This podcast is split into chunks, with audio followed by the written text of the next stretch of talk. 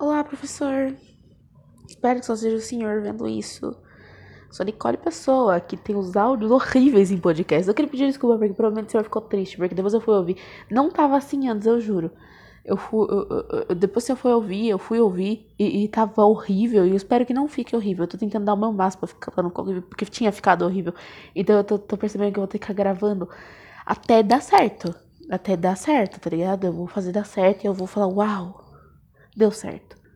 Bom, hoje é, eu vou falar sobre, sobre o documentário Indústria Americana, que o senhor falou pra gente ver, né? No caso, toda a sala viu, espero que toda a sala tenha visto. Na verdade, eu não ligo pra eles. Tá, basicamente eu vou contar um pouquinho e provavelmente o senhor já sabe, mas tudo bem, eu vou contar. Ok.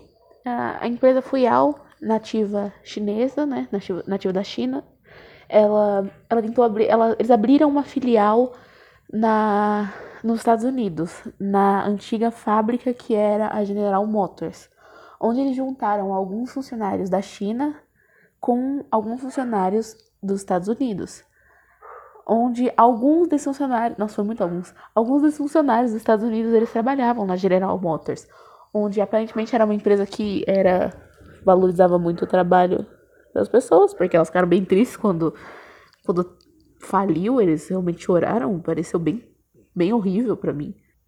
E nisso deles trazerem a, a empresa para os Estados Unidos, eles tinham que seguir as regras do, do país. Então, basicamente, uh, o enredo, se fosse um, um filmezinho, o enredo seria um jovem, mentira. O enredo seria o, o presidente lá, a empresa tentando é, trazer as, a, a, forma de trabalho deles para os Estados Unidos.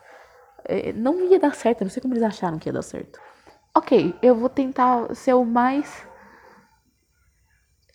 é, objetiva possível nesse áudio, porque nos outros eu fiquei enrolando um pouco. Tá vendo? Eu tô enrolando de novo. Ok, o, foco.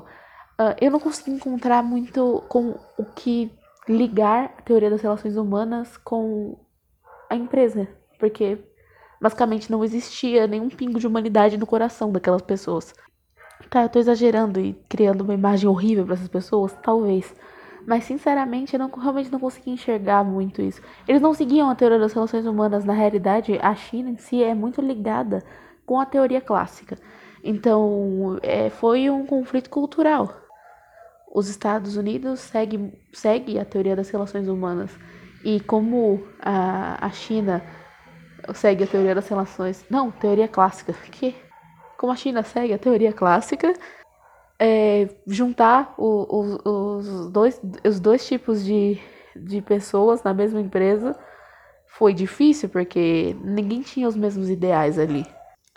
E uma empresa, uma empresa liderada por pessoas que só visam o lucro, realmente não ligam muito para os funcionários, e um território onde as pessoas têm que ter pelo menos um mínimo de, de, de segurança, e o que eles não tinham quase, eu não sei como daria certo.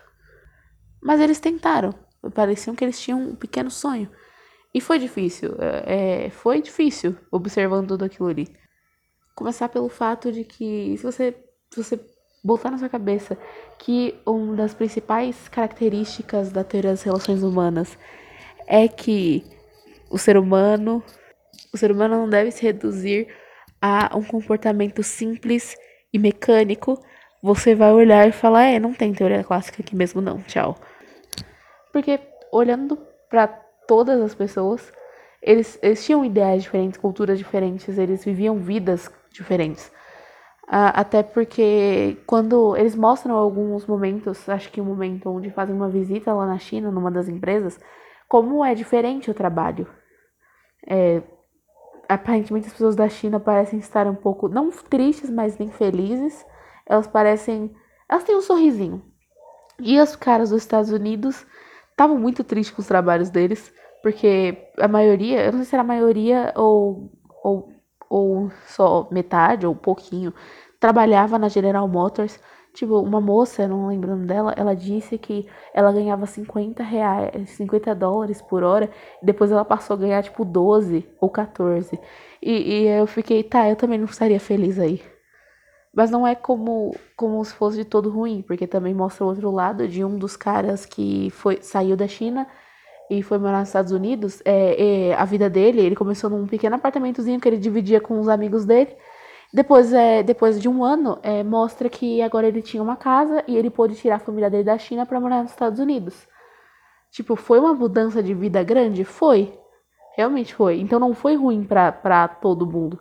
As pessoas que foram demitidas, que eu acho injusto elas serem demitidas por terem sofrido acidente por conta da empresa e, e só serem demitidas, achei injusto.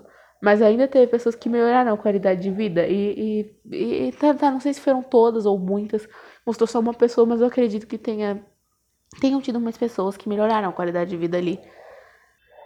Então, basicamente, eu não consegui ligar muita coisa com a teoria das relações humanas.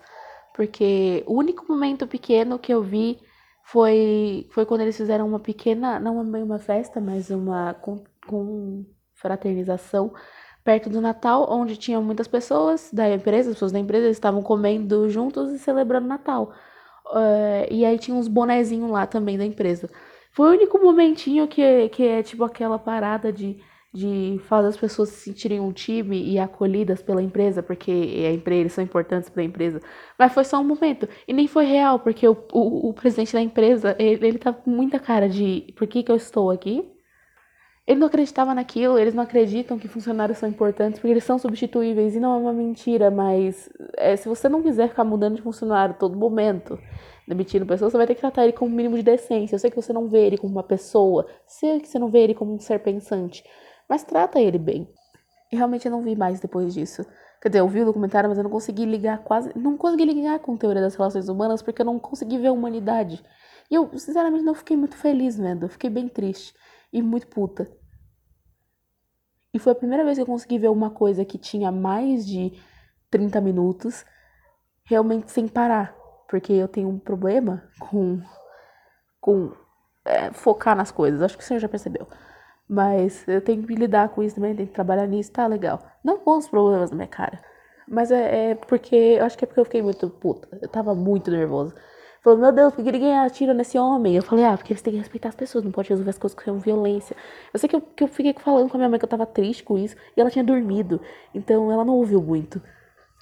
Então, é, eu, basicamente, o fim dessa parte do podcast é: não existe relações humanas na empresa Fuyal que estadunidense. Fim. No final deu quase tudo certo, eles seguiam as, algumas eles seguem a lei que é, que é mais voltada para as relações humanas, mais ou menos.